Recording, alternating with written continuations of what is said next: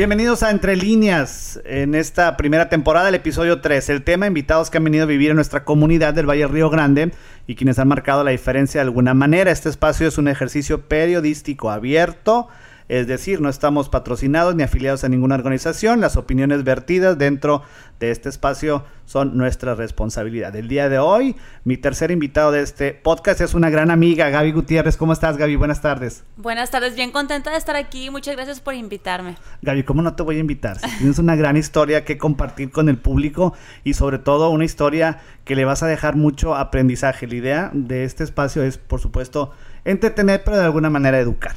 Pues muchas gracias. Yo siempre le he dicho que lo que nos pase, si puede, puede servir para ayudar a aunque sea una persona, pues bienvenido, ¿no? Es el único objetivo que puede tener ciertos acontecimientos que, por los que atravesamos. Y te quiero felicitar por este podcast. La verdad me encanta que tengas un espacio donde pueda expresarse Pedro Leija, porque estuviste mucho tiempo en televisión y haciendo un súper, súper trabajo. Muchas gracias. Pero tú sabes que en un noticiero a veces uno no puede dar su opinión, no puede expresarse como persona. Ni tienes el tiempo tampoco. Y la verdad es que mucha gente debió haberte conocido detrás de cámara porque era súper, súper carrillero. La gente que vive en otro, en otro país que no sepa lo que es esa palabra, súper bromista.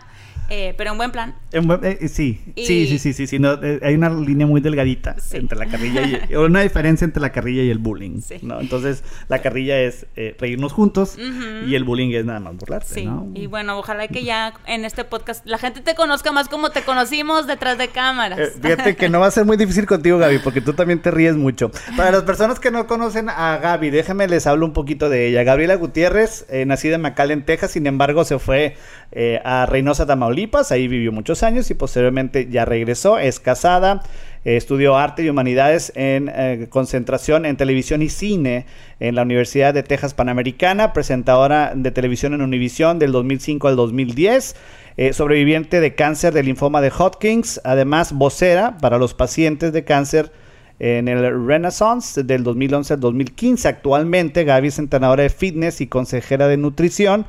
Es una mujer de retos, dedicada a luchar por sus causas y su más fuerte lucha, bueno, pues ya la escuchamos, ha sido vencer el cáncer. Es mamá perruna de tres caninos. Todos estos temas los vamos a tocar de uno por uno. También es madre sustituta para perros callejeros y es vegana desde hace un par de años, Gaby. Y la primera pregunta que te quería hacer, y ya casi la, la respondes, eh, ¿cómo fue que me conociste? ¿Qué pensaste de mí en ese tiempo cuando me conoces y qué piensas de mí ahora que ya tenemos Caray, ¿cuándo será? Unos 15 años, yo creo, de conocernos. Sí, ay, cómo pasa el tiempo. Pues a mí me da mucha risa cómo nos conocimos. No sé si te, acuerdas. Totalmente, y ahorita la vamos a platicar. Porque yo me acuerdo, en ese tiempo yo estaba todavía de estudiante en la universidad. Quiero que sepas que yo era una persona muy tímida. De hecho, Gabriela, por favor. Te lo juro. Por eso me metí a producción de televisión, porque aunque yo la verdad lo que quería era estar enfrente, no me atrevía. Entonces yo decía, bueno, ahí estoy como que en el ambiente, pero sin exponerme tanto. Sí. Pero la verdad es de que no tenía mucho ánimo por andar cargando cámaras y todo eso no, no se me daba.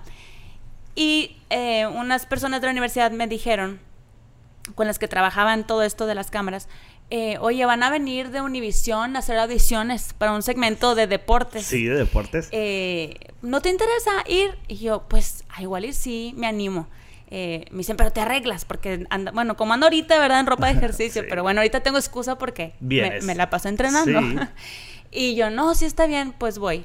Y me arreglé, saqué un traje ahí que jamás me ponía y, y fui a la audición y estaban tú y Octavio sí, Sí, te acuerdas de todo, Gaby. Me acuerdo de todo, porque estaba bien nerviosa, porque yo dije, ¿qué estoy haciendo aquí? Yo no sé nada de esto. Yo me acuerdo que te reías demasiado.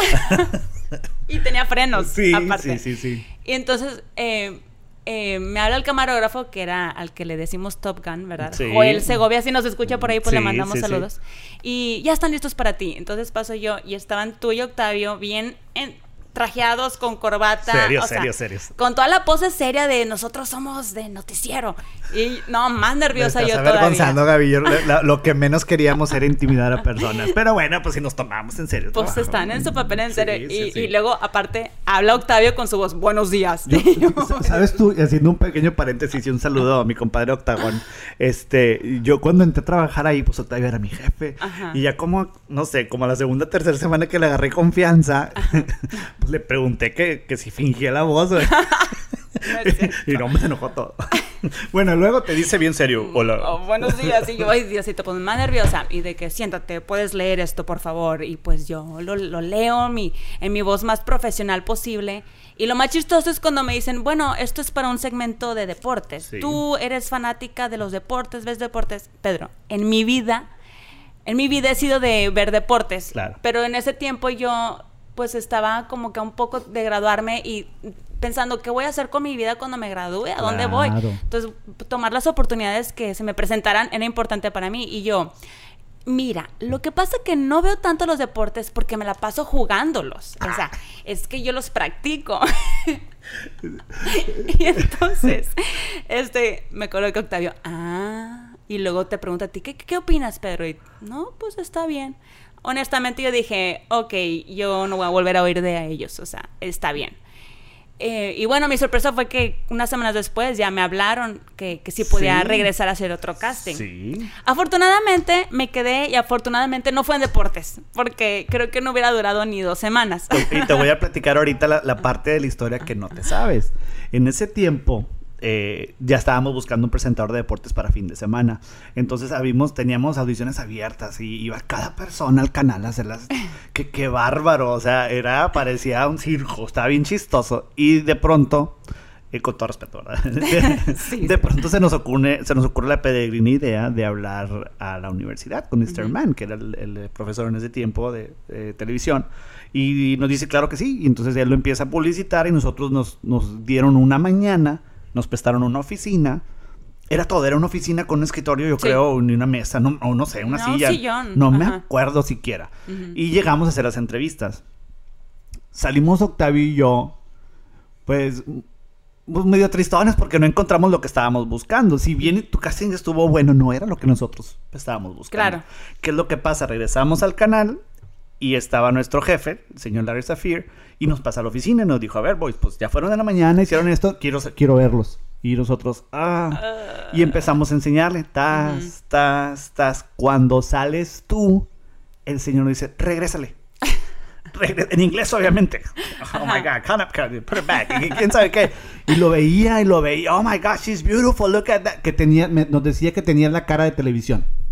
Que tenías la cara afilada, que tenías una gran sonrisa y que tus ojos transmitían mucho. El señor tiene un... o- Tú sabes que es... eh, pues Tiene es- ojo es- para es eso. un gurú de la televisión Sí. y él tiene mucho ojo para eso.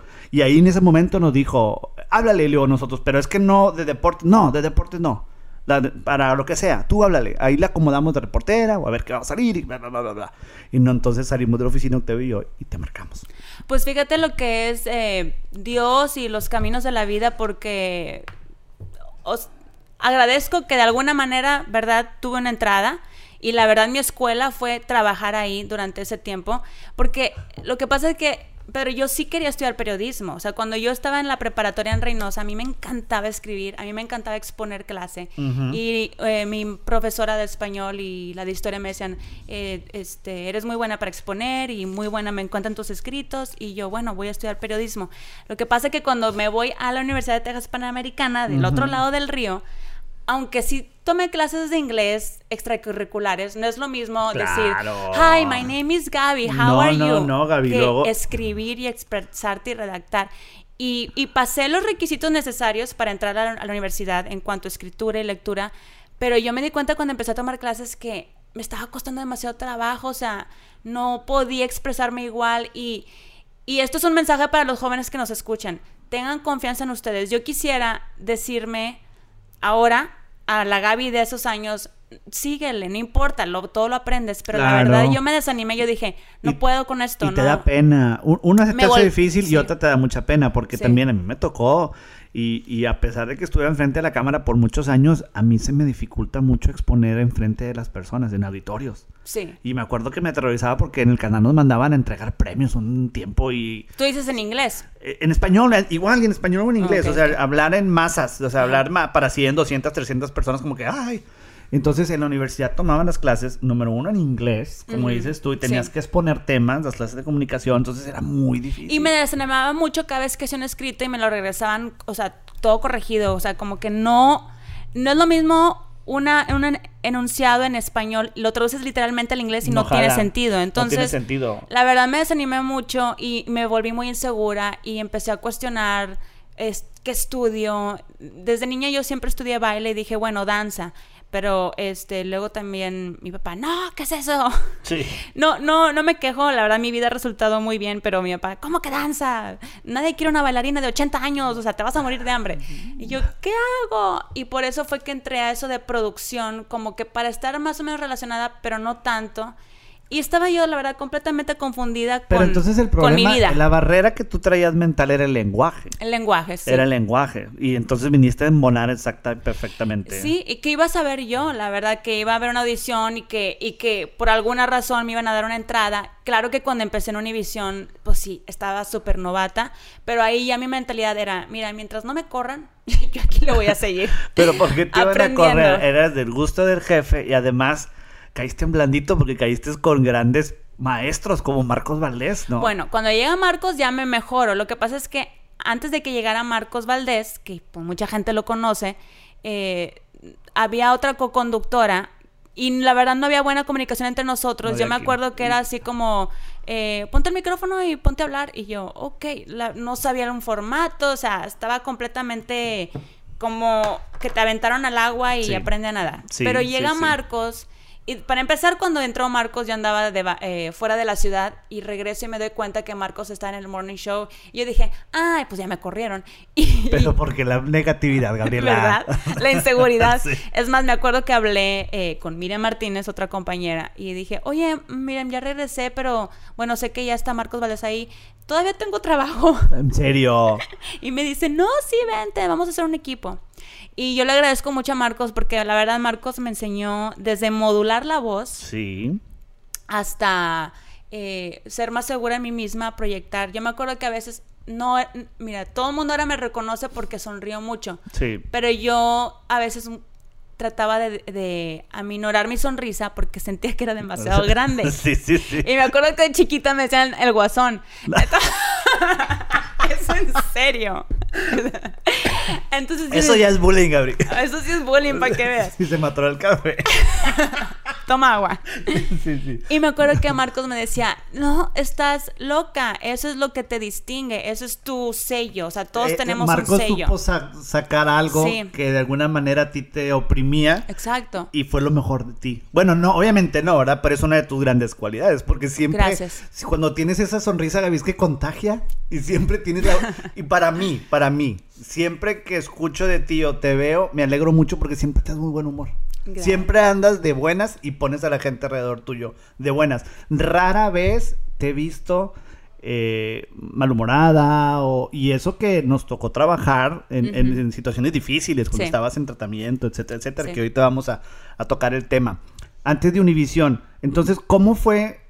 eh, porque bueno, para la gente que está escuchando apenas este episodio como el primero, nosotros estamos en el sur de Texas, frontera con eh, México, con Tamaulipas, en el área de McAllen, Texas, Reynosa, Tamaulipas. Gaby estaba en Reynosa y viene a estudiar la universidad a Edinburgh, Texas, que está, ¿qué te gusta? 15 millas del puente internacional. Entonces fue difícil el cambio. Tú ya tenías planeado acabar la prepa en México y venirte a estudiar a la universidad acá. ¿O por qué no te viniste un poquito antes para agarrar un poquito la prepa comenzada? O tus papás, es que tus papás viven en Reynosa, entonces Sí. tú, tú te viniste acá sola, rentaste un depa y a la escuela. Sí, mis papás siguen viviendo en Reynosa, Tamaulipas. eh, ahí, ahí, estuve yo toda mi vida, la verdad. Y no había planes, por lo menos en mi parte, de venir a estudiar la universidad aquí. Pero habiendo nacido en Estados Unidos y mi papá dándose cuenta que las oportunidades iban a ser mejores para mí aquí en cuanto a la educación, me dijo, yo creo que te puedo ofrecer una mejor educación en Estados Unidos que con lo que podemos eh, cubrir en una buena universidad de México Claro. o Monterrey. Y yo al principio no quería. Es que, bueno, obviamente está cara la universidad aquí en Estados Unidos, sobre todo si, si la vas a pagar, si no tienes ayuda del gobierno. Sí. Pero, pero en ocasiones, si la comparas, por ejemplo, lo que son los cursos o los semestres con el TEC de Monterrey, o Sí. sea, sí está más caro el TEC. está más caro. Y, y bueno, yo al principio no quería, pero ahora agradezco todo. Agradezco que mi papá haya pensado en eso, agradezco que me haya este, pues no forzado, pero, Pero guiado. inculcado. Sí. Y agradezco mucho a este país porque creo que todo lo que he logrado no hubiera sido igual a lo mejor si me hubiera quedado en México. Pero eso es por la razón por la que me vengo a Estados Unidos. Que mucha gente dice, ay, estás nada más dividido por un puente, no es gran cosa. Pero la diferencia en todo, en el la manera en que funcionamos como sociedad, tanto en lo que es del lado de México y el lado de Estados Unidos, aunque sea nada más poca la distancia, es, es muy grande. Gaby, y y es que ese es un tema para estar aquí dos o tres horas Sí. sentados, ¿no? La idiosincrasia, ¿cómo? Porque somos generalmente, la mayoría, somos mexicanos aquí en el, en- en la- en el valle, en la frontera, pero de alguna manera los mismos mexicanos, eh, la educación, no quiero decir escolar, pero la forma en que te manejas es diferente aquí a diferente allá. Y te das cuenta porque los, los mexicanos, los paisanos, cuando cruzan o cuando nosotros veníamos, yo me acuerdo de Monterrey que veníamos al mall o a la isla, también cruzaba y mis papás con más cuidado manejan y no vayas a tirar un papelito por la ventana porque nos van a dar una infracción. Y te pones el cinturón. Sí, y en México no, o sea, No. tan sencillo como el ejemplo del cinturón. O sea, en Reynosa yo estoy seguro que ibas a la tienda y no te ponías el cinturón. O tu papá no te lo exigía y entonces aquí cruzas el puente y ya vienes bien asustado. O sea, Claro. respetan las, reyes, las leyes. Mucho más, y bueno, muchas veces me pasó en Reynosa, ya en la preparatoria que manejaba, que, que me parara un policía y, bueno, pues dame algo, ¿a poco no? Sí. Aquí ni se te ocurra no, no, no, no, decir no, no. eso. Sí, no, no. Te- son, son cargos adicionales en tu Sí, contra, entonces sí, no lo muevas. Total, ya decidí. Y ahora sí vamos a retomar nuevamente el tema de el tema de, de, de Univisión. Gaby, ¿estás en Univisión cinco años? Me parece que sí. Yo pensé que era más, pero no, creo que fueron cinco años. Cinco años. Sí. Y, y en tu estancia en Univisión tú trabajabas en el Morning Show. Y es un horario bien pesado, Gaby. Wow, súper pesado. O sea, idealmente tendríamos que estar ahí a las 4 de la mañana, pero yo llegaba a veces a las cuatro y media, ¿El show a qué horas empezaba? A las 5 en, vivo. bien preparada, Gaby, con media hora, 15 minutos. Bueno, trataba de dejarlo preparado el día antes. Esto es lo que la gente debe de entender. Es muy Sí. difícil tú tener un programa a las 5 de la mañana y querer llegar a las 12 del día a prepararlo. Los noticieros funcionan de la siguiente manera. Tú tienes un noticiero a las 5 de la tarde, hay gente de las 8 de la mañana que está trabajando, luego llega el turno de la noche. Sí. Entonces son 4 o 5, en ocasiones hasta 8 horas que tienes para preparar un programa. En el caso de los shows mañaneros, el despertino, el vespertino, que viene siendo a las 5 de la mañana, pues es imposible llegar a las 12. Sí. Llegabas a las 3 o 4, pero ¿qué haces? Después del programa tienes un margen de 4 o 5 horas para cubrir tu turno de 8 y es cuando te preparas para el programa del siguiente. El día, siguiente. ¿no? Sí, y como es, era un show de variedad, eh, podíamos, teníamos la libertad de poner entrevistas divertidas con el zoológico, o sea, cosas que no iba a pasar nada si no las grababas Sí. antes del programa, Sí, sí, sí, no tenían, no tenían caducidad, vaya. Exacto, que no tenían caducidad. Pero sí, mucha gente pensaba, ah, bueno, era una hora el show, a las 6 de la mañana ya te podías ir a dormir. No, o sea, te- había que hacer las 8 horas completa. Y la cosa es que yo cuando salía de ahí a la una de la tarde, no era como que, bueno, ya me voy a dormir temprano.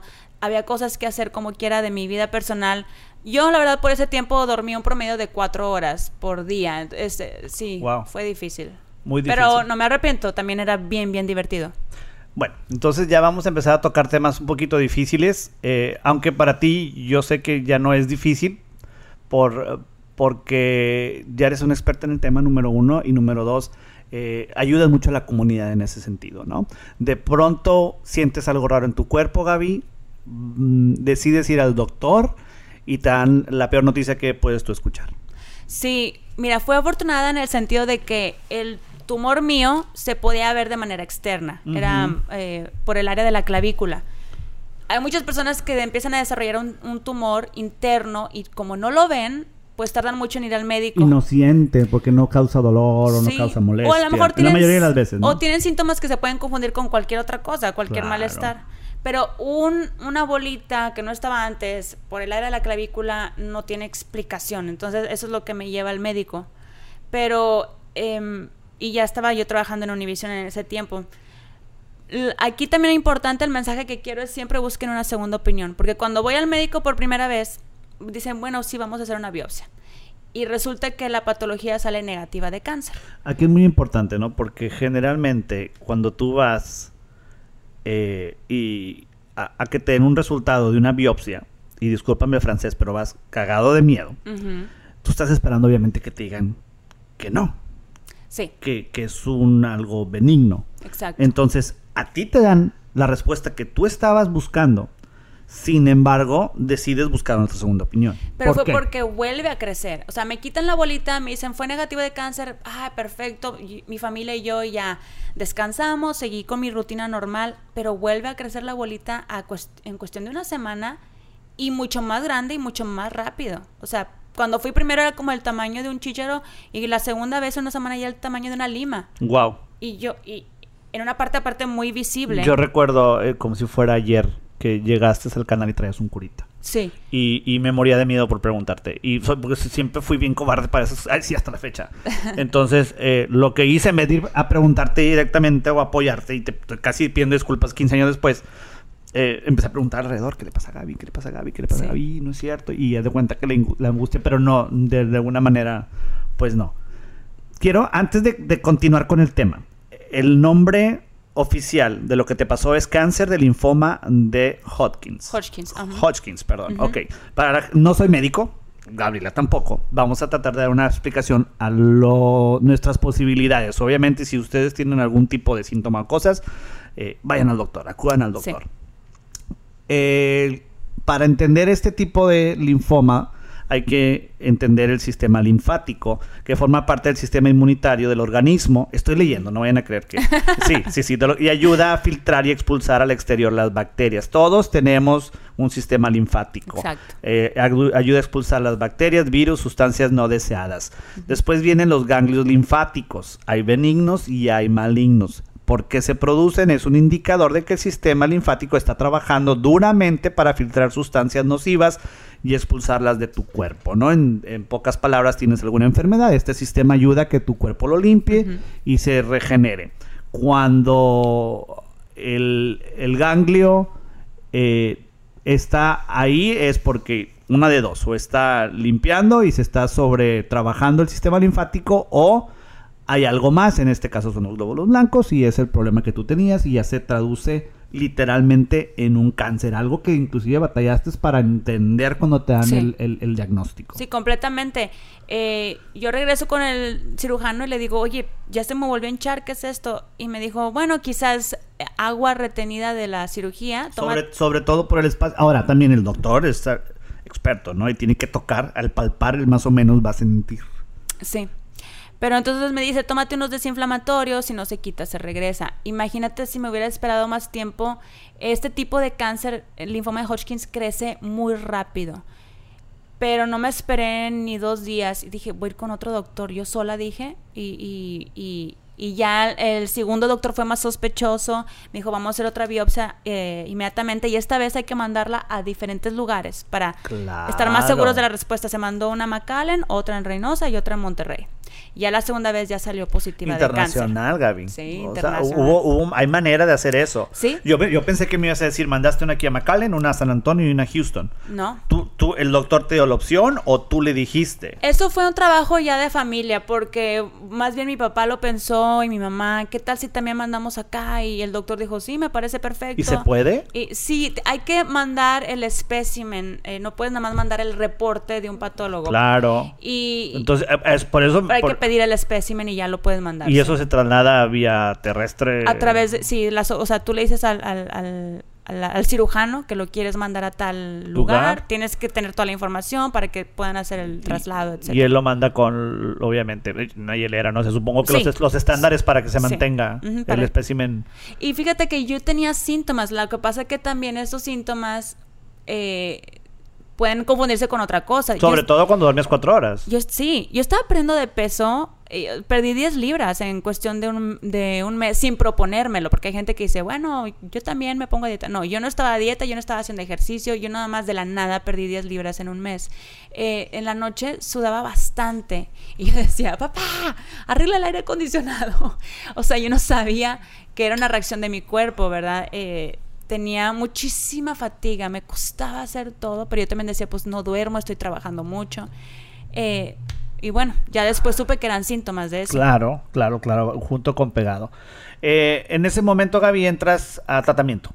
Y yo me acuerdo que eso era algo muy duro, eh, no solamente para ti, obviamente para ti, pues obviamente, y para tu familia y tu gente cercana, pero para los que trabajamos contigo también era difícil verte rapada, verte con pelucas, verte con pañoletas, Sí. eh, se te notaban las ojeras por más que te ponías maquillaje Sí. y todo mundo, e- era difícil, era difícil y tratando de alrededor de ti, echándote ánimo, pero platicabas historias, Gaby, platicabas que y te tocaba ir a Reynosa, por ejemplo, después del canal y con las quimios o las radiaciones, no sé, ahorita nos platicas al respecto, que, que te ganaba el cansancio y que te tenías que... Yo, esta para mí nunca se me va a olvidar, una vez me platicaste que te ganaba el cansancio y te tenías que orillar a dormir, a descansar, porque tenías miedo de que te fueras a quedar dormida. en manejando. volante. Sí. sí. la verdad sí tenía mucho, mucha fatiga, pero creo que eh, era más importante para mí seguir con la rutina de trabajo que haberme quedado en casa a descansar, porque eso me la mente, distraía. la mente. Eso me distraía. Y te soy súper honesta cuando te digo que cuando me dijeron que tenía cáncer, yo nunca pensé en que iba a ser el resultado fatal. Yo o sea, de manera natural siempre confié que yo iba a salir adelante. Eso nunca fue para mí un problema. Era más, ¿cómo le voy a hacer para disimularlo enfrente de la gente, enfrente de las cámaras? Eso era lo que te preocupaba, Gaby. Eso me preocupaba porque aunque ahora yo lo abro libremente, sin tapujos, yo vengo de una familia que es muy conservadora, que es muy privada, eh, y nunca lo vi como una opción. Pues le voy a decir a todo el mundo que tengo. La verdad, yo no... A lo mejor la gente pensará que vino de mí la idea, lo voy a platicar a todo el mundo, no, al contrario, yo, yo dije, no voy a decir nada, pero yo también decía, pero se van a dar cuenta, se me va a caer el pelo, ok, me pongo pelucas que se parezcan a mi pelo, pero ¿y qué tal si un día viene un aeronazo y se me cae la Eso es lo que tú pensabas, Gaby. Qué bárbaro. Sí. Y bueno, y la gente que no te conoce sabe, no sabe que eres bien despistada. Aparte, o sea, yo sí lo veía muy posible caerme ahí en medio del noticiero y la peluca volando y todo el mundo, Gaby, ¿qué pasó? O sea, no sé. sí. Dije, o sea, era, era más el estrés de pensar cómo ocultarlo. Es en serio. Ajá, y lo decía, o renuncio, pero pues es que si renuncio no es justo. ¿Por qué? Si es- Tendría que ver también que esto te pegó a una corta edad. Que a lo mejor todavía no Ten- llegabas a tu madurez completa, entonces Sí. tu mente de alguna manera no se estresaba con situaciones. Ah, sí, sí, claro. O sea, yo era muy ignorante de lo que podía pasar, porque no tenía ninguna persona cercana a mí que hubiera pasado por cáncer. Pero era ignorancia de la buena. De la buena, claro, porque Sí, me no ayudó. Era, porque si hubiera ignorancia de la mala no hubieras pedido una segunda opinión. Sí, no. Ignorancia de la buena en- en el sentido de que nunca me sugestioné. Ay, de seguro voy a estar en el hospital porque no tenía idea qué tan malo pudiera ser. Y em, pues no- la gente que tiene hijos, luego, luego mis hijos, pues yo no era muy joven todavía. Pero entonces fue Alex, que ahora es mi esposo, en aquel, mira, ni mi novio era, era mi pretendiente. Ahí andaba. Estaba bien curioso porque todos sabíamos, menos tú, Gaby. Y, y qué bueno que tocas el tema, ¿no? Para que le expliques a la gente. Eh, Gaby siempre ha tenido un angelazo eh, eh, en la vida y luego llegó otro ángel encima, porque así lo vemos nosotros que, Sí. que vimos el, el- el, eh, pues el acontecimiento de cerquita, ¿no? Llegaba, llegaba. Bueno, para empezar llegaban unos ramos de rosas y flores impresionantes al canal, porque ya Sí. siempre mucho pretendiente, pero había uno en particular que sobresalía. y, y ese era el doctor, y el doctor eh, eh, Tay, eh, aparte de todo, eh, supo cómo llegarte, se hizo amigo Sí. de Marcos, y amigo de todos para poder estar cerquita de Gaby. Sí. Entonces, de alguna manera ya empezaste tú eh, este tratamiento con, con una guía médica personal, casi casi. Exactamente, y, y emocional también, porque yo me acuerdo platicar de esto con él, sobre mi conflicto de cómo le hago para disimular y no quiero renunciar a mi trabajo todavía. Y él, como algo muy sencillo, me dice, ¿y por qué no lo dices y ya? Y yo, ¿cómo? Sí, aprovecha la plataforma, di en cámara, tengo cáncer, esto y esto, ya no tienes que esconder nada, puedes ir tranquila al trabajo y encima a lo mejor hasta motivas gente. Te lo juro que a mí no se me había ocurrido y nadie más me lo había propuesto. En serio. Y yo, en el momento que me lo dijo él, me Es hizo que- sentido y yo dije, ¿por qué no pensé en esto? Al día siguiente llegué al canal, Marcos, ni le había dicho con anticipación, hoy quiero decir que tengo cáncer y hoy vamos a decir, y Marcos, ah, es- Marcos ya sabía. ah, sí, Marcos ya sabía, pero también no, no lo... Es que era muy difícil, Gaby. No, no sabíamos cómo, cómo afrontar. Y Sí. eso tiene que ver también con la educación. No solamente si te llega a pasar el desfortunio de que te, te diagnostiquen, sino cómo actuar si tú estás alrededor de una persona con ese problema. Sí. Y nosotros, yo creo, al menos yo no supe cómo actuar. Y yo estoy Sí. seguro que Marcos tampoco te... A lo mejor Marcos lo pensó. Sí, pero... pero... no te lo quiso decir por X o Y, ¿no? no Porque no sabes cómo lo va a tomar cómo, la cómo la- vas a reaccionar. enferma, En, sí. en cambio, Alex teniendo más experiencia y obviamente tenía, tenía una conexión contigo más fuerte con Marcos, pues te lo dijo. Sí. Y de pronto, pues ya... Fue lo mejor que pude haber hecho. Haz de cuenta que al momento que lo dije se me quitó ese estrés eh, de estar escondiendo y, y de ahí nació una empatía con tanto público que también estaba pasando por cáncer. Nació las ganas de querer ayudar y de ahí ya cuando se me empezó a caer el pelo ya pude relajarme un poco más de que, ok, sí voy a usar pelucas, pañoletas, gorritos, pero ya no tengo que... Ya me puedo comprar las pelucas de, de todos los colores, porque ya la gente sabe. Sí. O sea, no es tratar de pretender que es mi pelo natural, es, ok, no es mi pelo natural y, y no importa. Claro. Sí. Bueno, pues qué qué fuerte eh, y afortunadamente pues lo estás platicando de una manera que lo empezaste a platicar hace, hace 10 años, em, tomas el tratamiento y de pronto ya entras a remisión, ¿no? pero, pero decides, decides seguir con la lucha. Y yo me acuerdo porque fue parte fundamental también de aquellos años en el canal, eh, una fundación que abriste para ayudar a todas esas personas, porque tú pasaste por eso y te diste cuenta que si tú tuviste la bendición de tener eh, el, el medio económico por parte de tus padres y el apoyo de, de Alex, eh, había gente que no lo tenía. Sí, y eso es cuando te das cuenta de, de lo privilegiada que ha sido, porque para mí fue muy fácil empezar el tratamiento. Ya tenía mi seguro médico por parte del trabajo, tenía mucho apoyo moral de compañeros, amigos, mi familia. Pero cuando vas a la quimioterapia, me imagino que la gente que ha estado en diálisis o la gente que ha estado en quimioterapia saben de lo que hablo. Es un como un cuarto comunitario. Estamos ahí varios conectados a unas máquinas, estás en tus sillones, te ponen televisiones porque hay quimioterapias que tardan cuatro horas Wow. eh, otras son de dos horas, otras son de seis horas. Entonces, ahí hay platicas con gente que de no haber sido así nunca las hubieras conocido. Y cuando yo empiezo a platicar con otras señoras y señores en el cuarto, empiezo a oír conversaciones que me abren los ojos donde dicen, me acuerdo perfectamente una señora, bueno, no sé si voy a poder venir a mi siguiente quimioterapia. Y yo, otra vez, ignorancia, ¿verdad? ¿Por qué no tienes right? y me dicen, no, Pero, Gaby, vamos a lo mismo. Vamos a lo mismo. Y quiero que la gente que no conoce a Gabriela entienda lo siguiente. Si Gaby le pregunta que no tienes Ray, no fue por mala leche. No, no, de fue verdad por no. despistada, pero ese despiste era que tú te querías ofrecer para darle Ray, porque te conozco. Sí, y, y porque es, no me he dado cuenta lo difícil que es para tanta gente. No había tenido esa conexión con esta, tanta gente. Y me dice, no, porque no sé si voy a poder reunir el dinero. Y empiezo yo, ¿no tienes seguro médico? No, no tengo y no califico para Medicaid. Y, y, luego, entonces empiezo yo a ver lo- el correo que me llega a mi casa con los estados de cuenta, donde la mayor parte, afortunadamente, lo cubría mi seguro pero veo lo que hubiera sido si no tuviera seguro y yo, ¿cómo le va a hacer esta señora para reunir esto?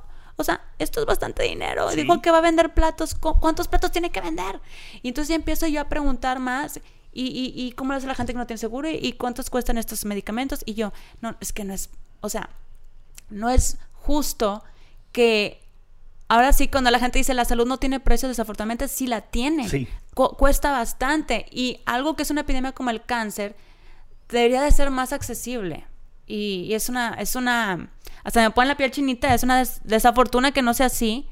Y bueno, pues yo no soy una investigadora, ¿verdad? No soy, o sea, una persona millonaria que puede, este, fundar miles de, de programas, pero... Pero eres una persona con iniciativa, Gaby. Y en ese tiempo tenían una plataforma que era el canal de televisión. Claro. Y dije, bueno, a lo mejor se puede hacer algo aquí. Y siempre tuve apoyo del canal de televisión y de todos ustedes, porque me acuerdo que tú también fuiste una vez a uno de mis eventos de voluntario.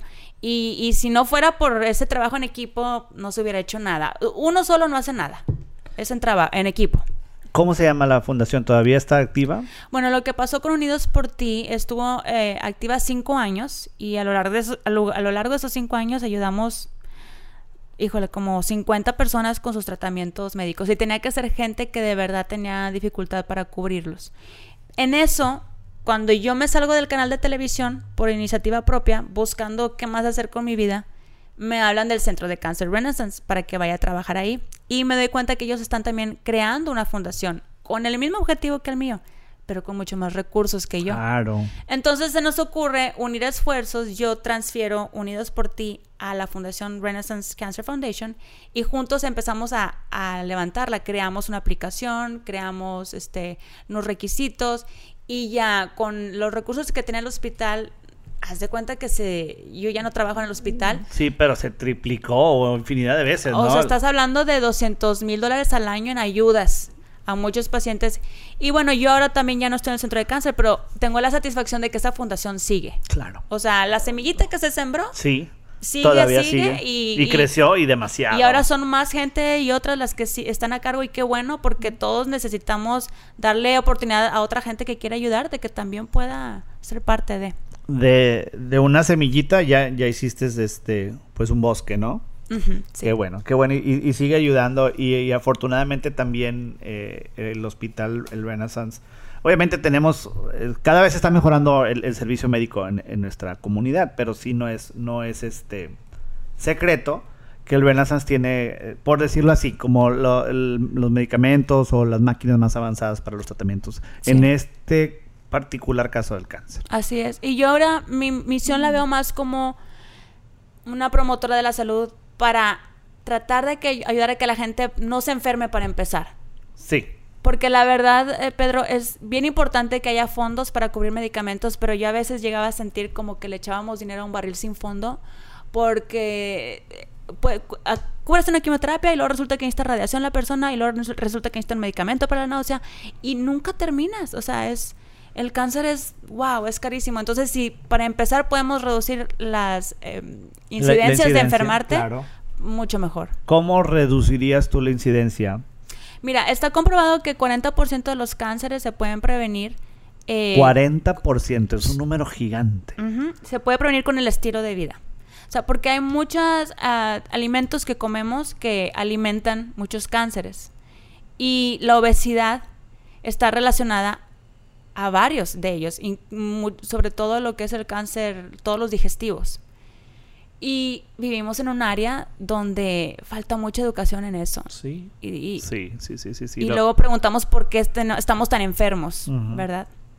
No, no, no, y, tienes toda la razón, tienes toda la razón. En lo que es el cáncer y la diabetes, yo creo que son cosas que, pegan y pegan muy fuerte. Eh, ya hablamos del cáncer, ya hablamos de, de Alex, y yo me acuerdo mucho de la fundación eh, que había eventos de zumba y la zumba vino también a revolucionar tu vida. Sí, mira, como te dije, yo estudié baile desde niña, eso yo nunca lo dejé, desde los tres años hasta la universidad. Estuve en recitales, en clases, en presentaciones, o sea, el baile para mí ha sido mi vida. Entonces, cuando yo descubro la zumba, dije, de aquí soy.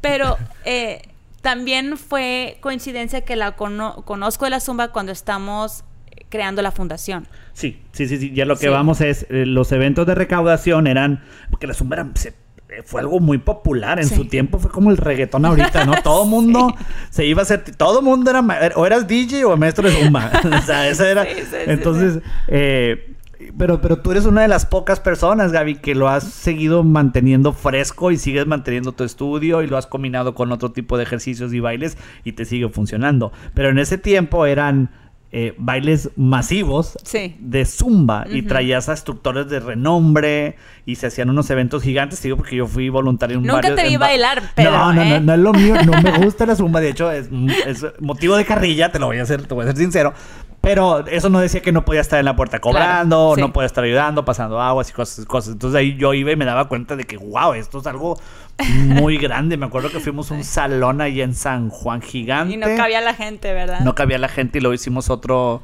en el yate, sería en aquel, tiempo. Sí, sí, sí, sí.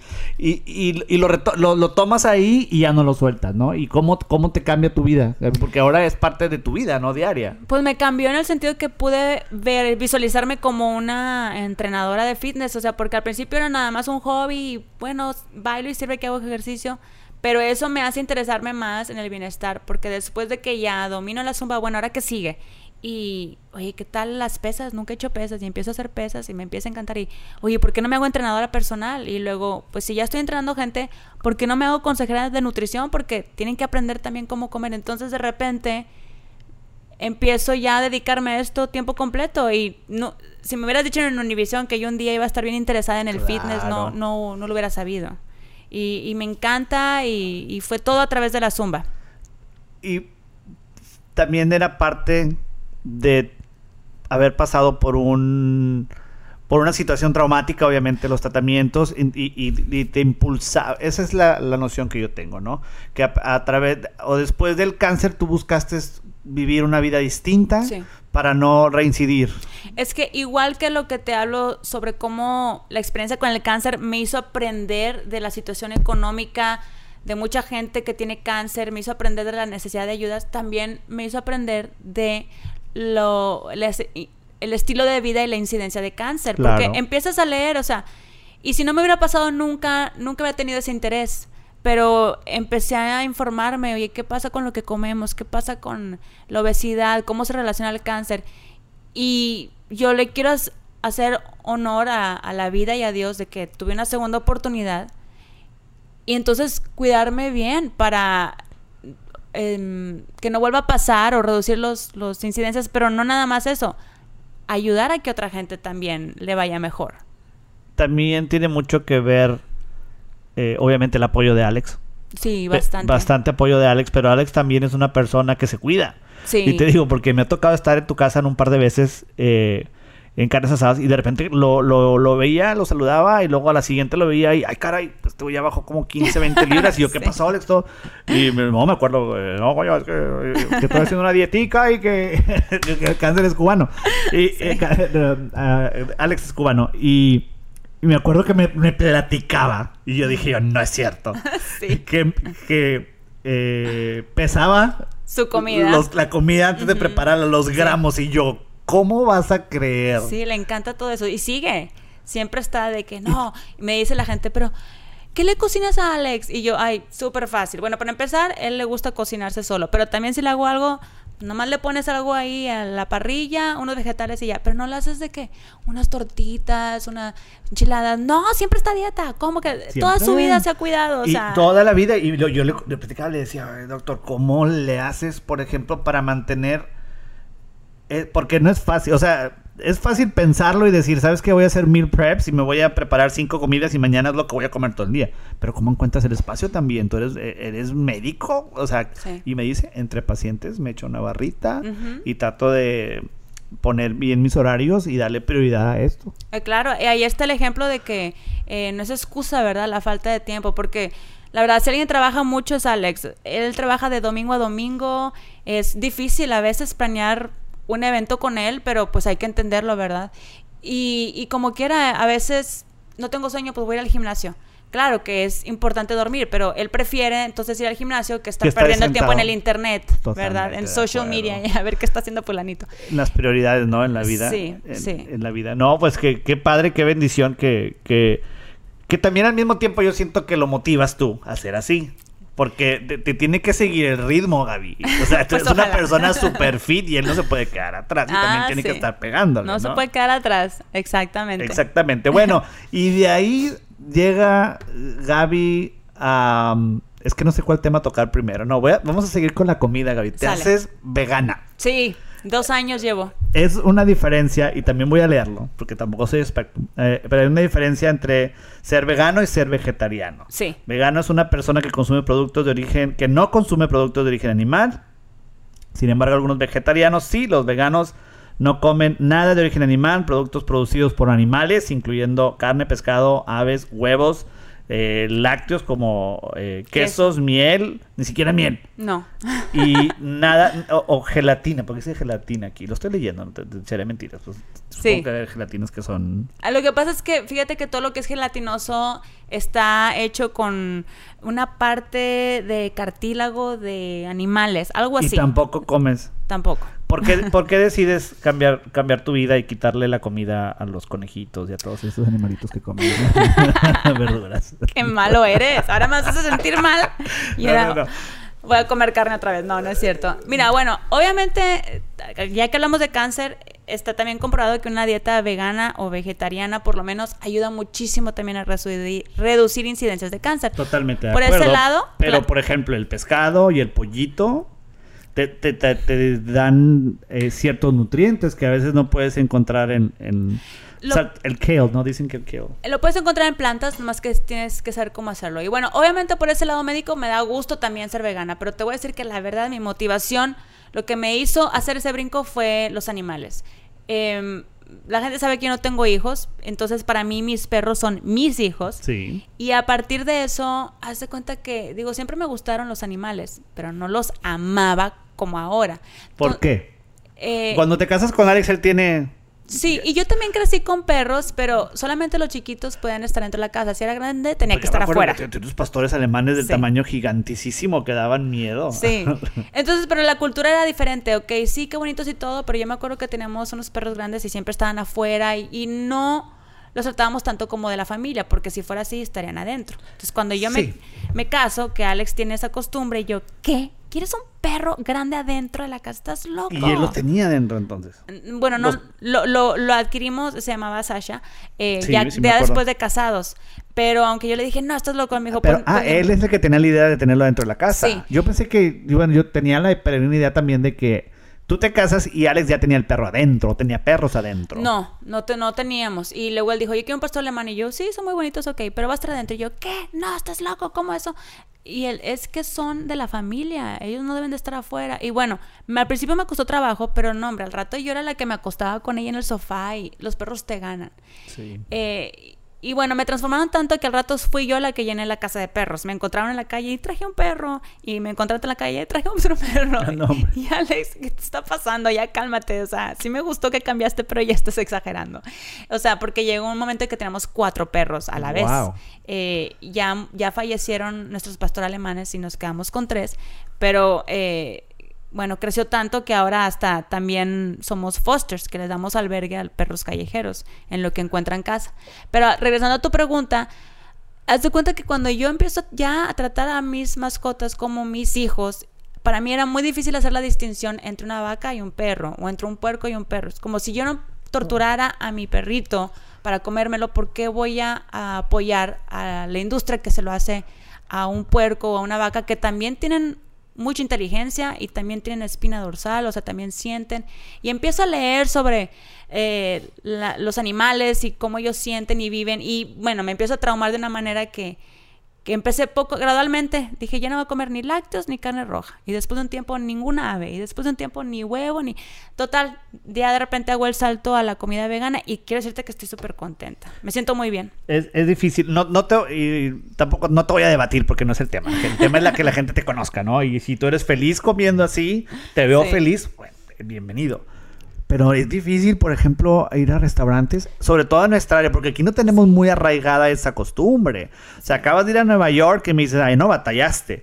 Pero aquí, Sí. o sí. sea, no puedes ir al, al, al Palenque Grill y... Nuestra cultura es súper, súper difícil. Eh, yo he tratado de, haz de cuenta que hacer lluvia de ideas con los meseros en este Sí. momento porque estamos de que, a ver, ay, es que no veo nada en el menú. Bueno, ah, mira, los frijoles están hechos con manteca de puerco. Ah. para, Eh, que, para que agarren saborcito. de que los vegetales al vapor, pues ya vienen con mantequilla. Uh, Este, bueno, me traes la ensalada que trae queso. Bueno, le puedes quitar el queso, pues es. Y así, yo, ayúdame por favor. A ver, ¿tienes tortillas de maíz? Sí. ¿Tienes aguacate? Sí. Bueno, tráeme las tortillas y el aguacate. Entonces, cuando pasa eso, llego a la casa y me tengo que hacer yo de comer porque todos comieron hasta panza llena en el restaurante y yo nomás comí Claro. aguacatito. Pero eh, está creciendo el movimiento aquí en el Valle también poco a poco. Cada vez veo más restaurantitos o por lo menos más opciones en restaurantes no veganos. Físicamente, ¿cómo te ha cambiado eso? Mira, al principio adelgacé mucho porque no tenía muy bien idea de cómo hacerlo. Eh, si tienes que como Te que... quedabas con hambre. No me quedaba con hambre, Obviamente pero... me acaba de comentar que en los restaurantes sí, pero llegabas a tu casa y te hacías algo de Sí, comer. pero no estaba combinando bien mis, mis comidas. Eh, cuando, si quieres hacerlo bien para estar sano, tienes que combinar, o sea, para tú tener una proteína completa, tienes que combinar legumbres con granos integrales o nueces con granos integrales, porque de ahí en fuera la única proteína completa es la soya, pero no siempre vas a estar comiendo soya. Claro. Y, y todas las plantas son menos densa que la carne animal, por eso tienen menos calorías. Em, y eso no me da más cuestión de informarte cómo hacerle. Si no quieres perder de peso, pues para que no pierdas tanto de peso. Porque también para que no engordes, porque créeme que hay comida chatarra que es vegana, como las, no sé, ¿se pueden decir marcas? No, puedes decir lo que quieras, esto es un espacio abierto, puedes Perfecto. hablar. De hecho, puedes empezar a decir maldiciones, eres bien malabrada. Gaby. no es cierto, no, es cierto, no es mentiras, cierto. Pedro. No, este, ¿cómo se llama? Ya me quedé pensando, a ver, haber dicho una maldición, ¿no? No, no, no, no, no, no. No. Ahorita dijiste Uta. Ah, no es cierto. Cuando no sabía aguacatito. Este, las Oreo. Ah, Eh, sí, Oreos deliciosas, son veganas. O sea, no si, me digas. si tú quieres comer mugrero vegano, vas a encontrar las papas fritas, las tortillas de harina.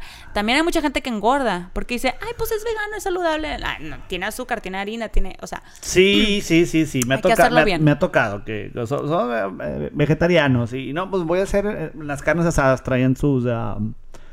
eh, que, que mushrooms. eh, como un así es, guisado de, de Lo que tú quieras. Pero Oh. pues co- co- como no comían carne. eh, pues se dejaban caer con 6, 8 tortillas de, de maíz. Sí. Y pues, oye, supuestamente es para mejorar tu salud. Sí, sí. Pues, ¿me entiendes? Te hace menos mal un pedazo de carne Sí. con un par de tortillas. Lo mejor es que comas plantas enteras que no han sido procesadas. O sea, frutas, verduras, legumbres, nueces, granos integrales y ahí te va bien. Ya cuando empiezas a meterle galletitas y bueno, es como en todo, eso no.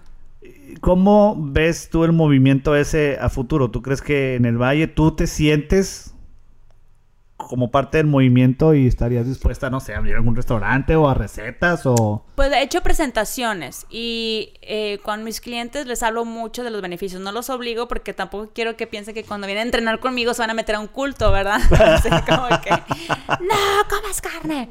Pero eh, es que ellos me preguntan, oye, ¿qué comes tú y cómo lo haces? Y yo les digo la verdad. Bueno, pero Gaby, es... Ahorita que me, no- me comentabas, o sea, ya también estás dándole a tus clientes eh, pues el estilo de vida saludable a la hora de comer. Pero les, tú les das una dieta no vegana. Sí, tengo que acoplarme a ellos porque como te digo, no, no tampoco los quiero forzar. Y uno más bien motiva a la gente a seguir tus pasos con el ejemplo, no forzándolos.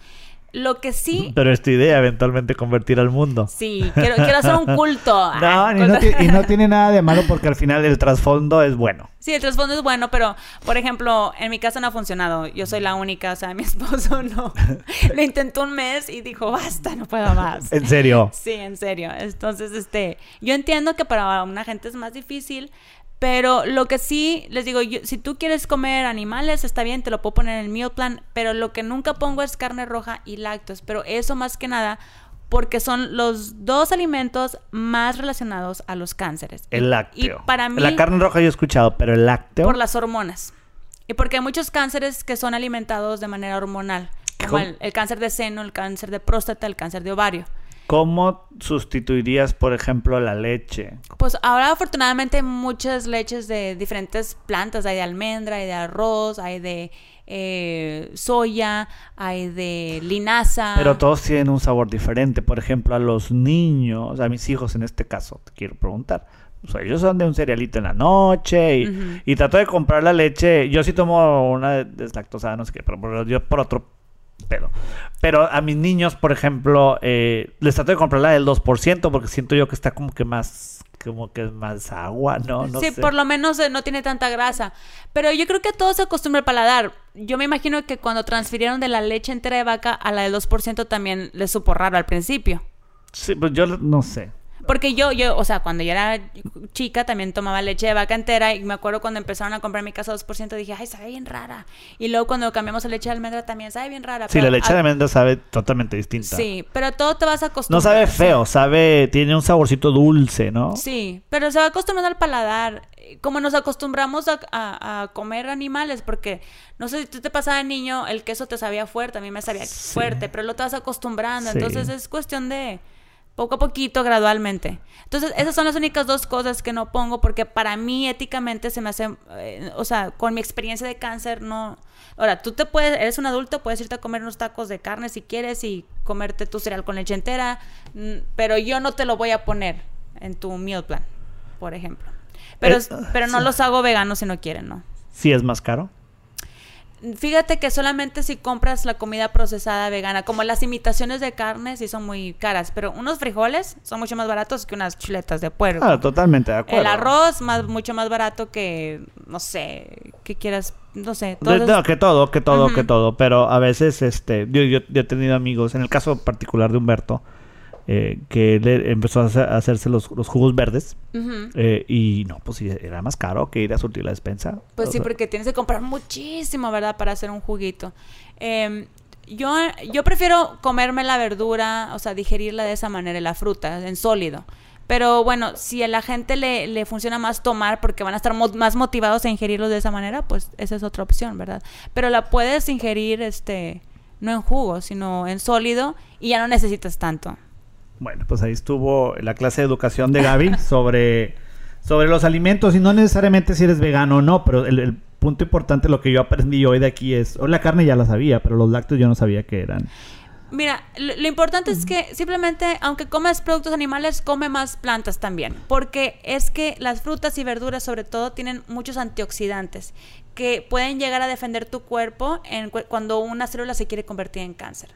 Eso no lo encuentras en los productos animales. Entonces, si vas a comer productos animales está bien, pero también métele fruta, métele verdura, o sea, para que tengas un cierto tipo de defensa. ¿Me explico? Entonces, eh, o sea, ¿Dó- ¿Dónde te puede seguir la gente en tus redes sociales, Gaby, que tengan preguntas?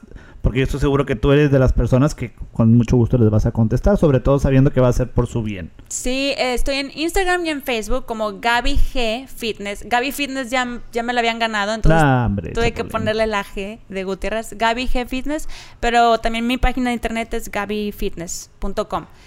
Gaby mexicana con una B y, porque luego le Eso, ponen Gaby, eh, double B, sí, I, sí, E. sí, no. sí, Gaby Mexicana. No lo van a poner gabymexicana.com porque no va a salir, pero póngale gabyfitness.com para todas las personas que tengan ese eh, esa inquietud, sobre todo de, de la comida. Ya, ya voy a cerrar, ya te tengo las últimas preguntas porque ya nos faltan cuatro minutos nada más. Mm, No me lo quiero echar más de una hora.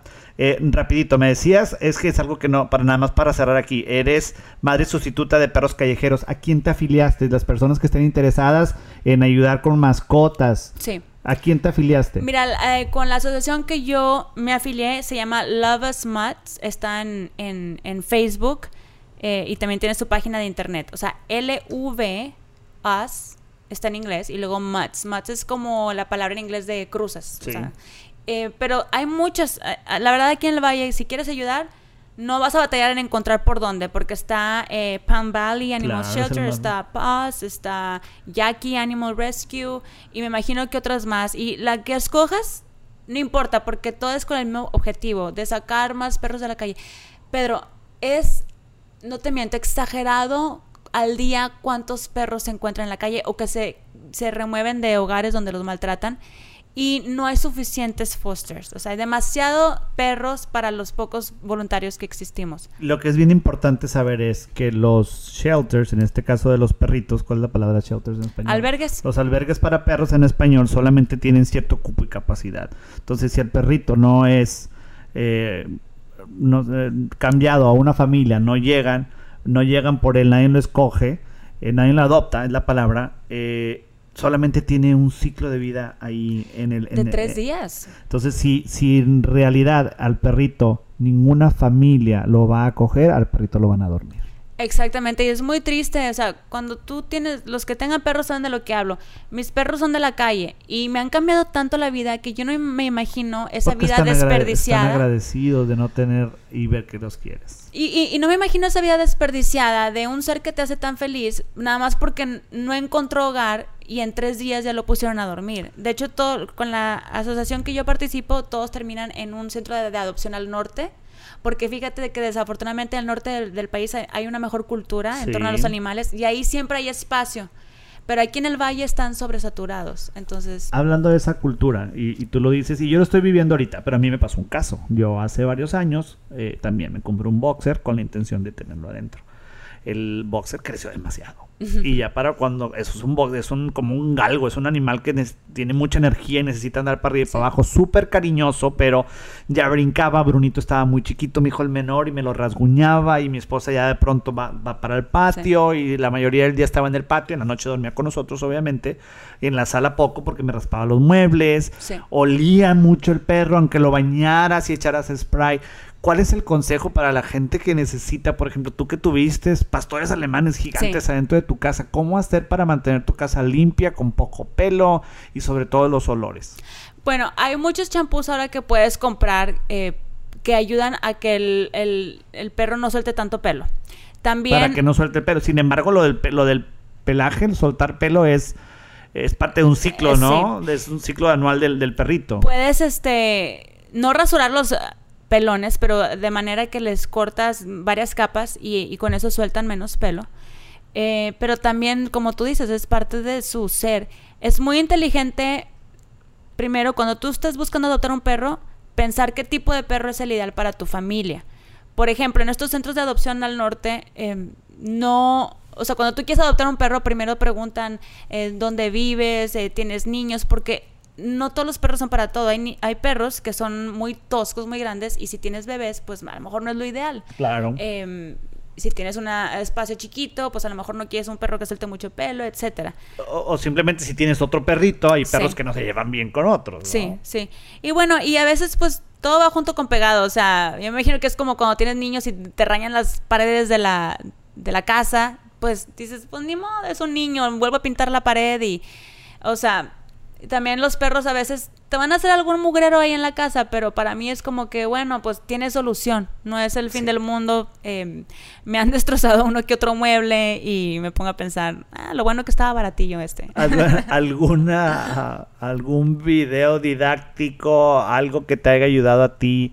Sobre todo para entrenarlos a hacer pipi afuera o así. Sí, eso es muy importante. No quieres batear con el perro, entrénalo. Un perro que se hace dentro de la casa no es culpa del perro, es culpa del dueño, porque tú no lo entrenas. Sí, sí, sí. Mis mi, Luchito, que era el boxer, no se me hacía pipi adentro. Yo ahorita tengo un perrito chiquito, un pomeriano chiquito. Sí. Rara vez.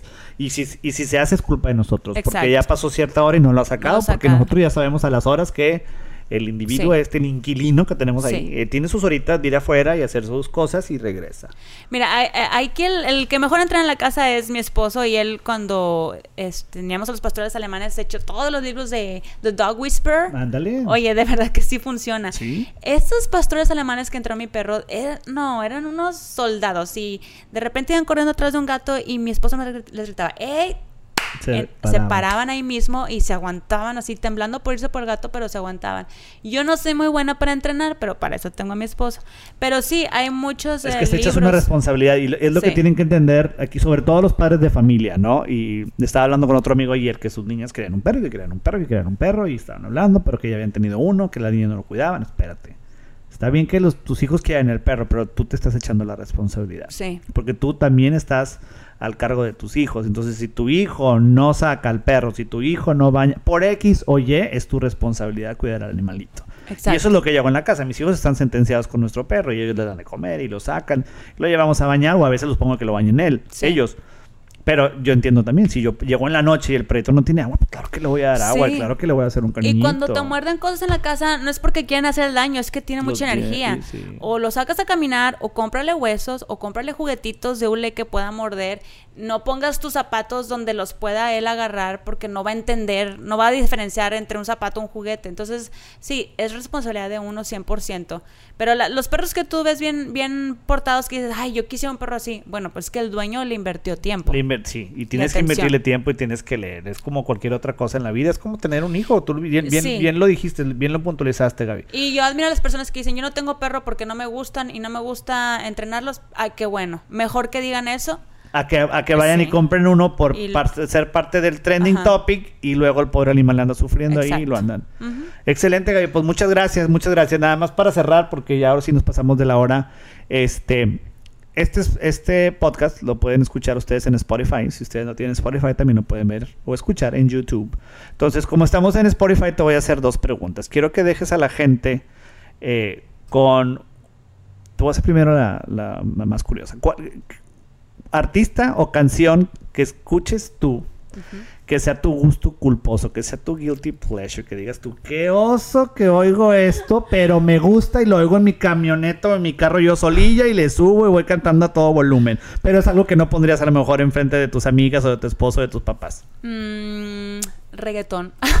No me Lo digas hago en mi clase de zumba, pero no con mis papás. o- Pero, o- po- te- o sea, te subes al carro, por ejemplo, ahorita que venías, saludos me dices que venías de allá. Un- Sí. Un, saludo y un abrazo a Oral, al rato la traemos de invitada. Eh, venías escuchando a Yankee o así. Eh, a veces, ahorita venía escuchando noticias en mi YouTube, que a veces me gusta poner eso, pero sí, me pongo a escuchar a Daddy Yankee, a Bad Bunny. Qué bueno, ¿no? Y es que es un ritmo, es un ritmo, es un ritmo muy pegajoso. Lo platicaba con mi compadre Cristian Mata también. Es, es un ritmo pegajoso y a veces la letra pues no es la, la óptima, pero el ritmo en sí, Sí. te hace mover o simplemente te cambia el humor. Y el hip hop también. Te cambia el humor. Y quiero que nos recomiendes un álbum para que la gente que te acaba de escuchar ahorita, eh, a- a- inmediatamente después de este podcast, ponga un álbum y se relacione con Gaby. No quiero un álbum que estés escuchando ahorita que sea tu favorito. Ahorita quiero un álbum que sientas tú que fue el soundtrack de tu vida o la canción que digas tú, wow, esa canción la oía cuando estaba chiquilla o esa canción la oía cuando estaba en mis 20 y para mí significaba mucho. Mira, eh, es un álbum que fue mi favorito, fue el primero que compré a mis 12 años, bueno, era un cassette, y es un artista que hasta la fecha, aunque ya no sea tan relevante, sigue siendo mi favorito y es Miguel Bosé. ¿Cómo no? Todas las canciones de Miguel Bosé, y esas no son para bailar o para mis clases de zumba, pero son para cuando yo ando en la casa, sin ganas de hacer nada. Miguel Bosé es para mí, pues para Sí. toda la vida. No, no, no, y tiene unas canciones hermosas. Sí. Ahorita vamos a escuchar a Miguel Bosé. Gaby, pues muchas gracias por, ah, por haberme acompañado en este espacio. Ojalá y las personas que escucharon este podcast en su totalidad se hayan quedado con, con el mensaje, ¿no? Con el mensaje de Gaby que es eh, cuidarse. Eh, es, es muy importante poner atención a lo que estamos haciendo, porque a veces eh, la coca que nos vamos a tomar hoy va a tener repercusión en 5 o 10 años. Y no necesariamente un refresco, pero si tú haces algo que te estás tomando uno o dos refrescos al día, te va a pegar. Exacto. El cigarrito te va a pegar, las cositas te va a pegar. Entonces piensen a futuro, piensen en su familia, piensen en sus papás, eh, para poder cuidarse a uno mismo. Y también las mascotas, ese es el otro mensaje, ¿no? O sea, cuidar a, lo- a los animalitos que, que ellos también este, son parte fundamental de nuestra vida. Toda la humanidad, todo el mundo, todo el tiempo, de, los principios de, de la Tierra, eh, las, las personas han tenido eh, a, una, a un fiel compañero en las mascotas. Y, y, y es cuestión de responsabilizarse, ¿no? Sí, te agradezco muchísimo por este espacio. Sorry que hablé bastante No, y nos de eso- pasamos de un eso se trata, ¿no? Pero quiere decir que me la pasé bien. que la gente te conociera. Entonces aquí lo importante fue que ya todo el mundo nos dimos cuenta que te decían el guasón. sí, ya ves, aprendieron algo nuevo. Algo nuevo. Muchas gracias, Gaby. Muchas gracias. A ti. Hasta luego.